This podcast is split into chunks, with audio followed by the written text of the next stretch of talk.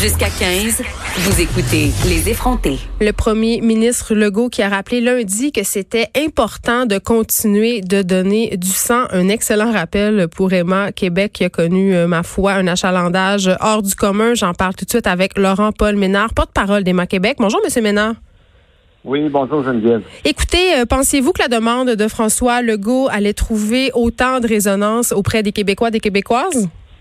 Ben, écoutez, on en est fort heureux de cette euh, réponse-là et de cette mobilisation-là. Je vous dirais que euh, c'est une, une, belle nouvelle, c'est que ça confirme la capacité de mobilisation des Québécois dans un contexte assez extraordinaire, comme celui que nous avons à traverser présentement. Parce que vous avez eu combien de donneurs euh, potentiels qui se sont manifestés des suites de cette annonce, M. Ménard?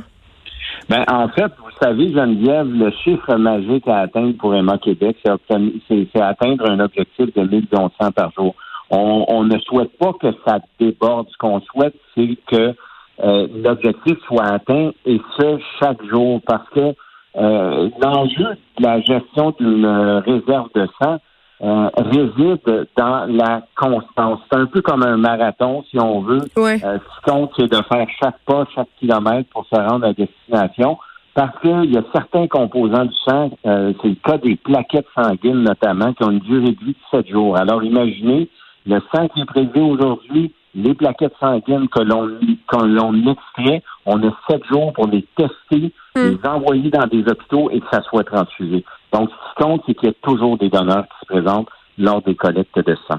Donc, ce que je comprends, c'est que oui, les Québécois ont répondu à l'appel lancé lundi, mais ça va être important pour la population de continuer à donner au-delà de cette annonce.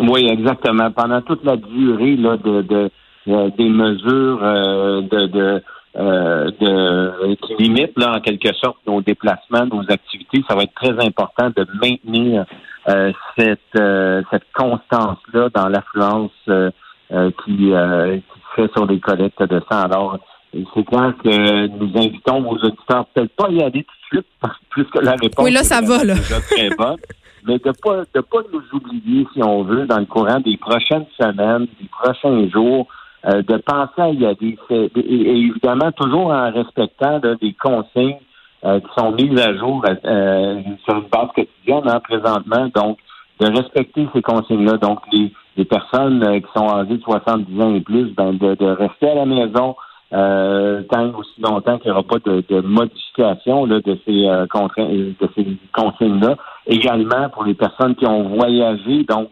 pendant une période de 21 jours après notre retour au Canada. On se garde une petite gêne, on se présente pas sur une collecte de sang.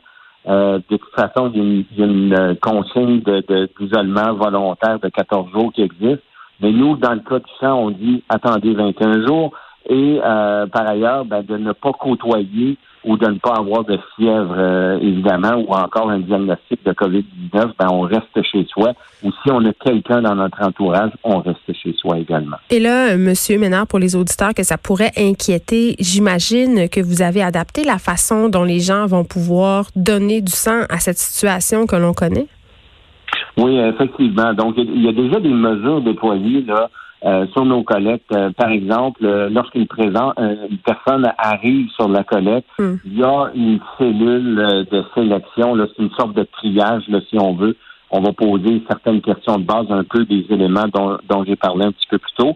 Et par ailleurs, il y a des mesures supplémentaires qui sont prévues, notamment la désinfection systématique des fauteuils de prélèvement faut pas oublier aussi une collecte de sang dans ces opérations courantes, régulières et normales, et ce, depuis toujours. Il y a énormément de contrôles qui sont faits. On prend la température des personnes sur une base systématique.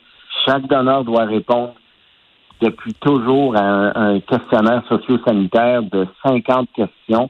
Alors, c'est très, très, très encadré, mais évidemment, on suit la situation très près ce sont de nouveaux contextes, de nouveaux paramètres, mais on essaie de limiter euh, les risques possibles au maximum.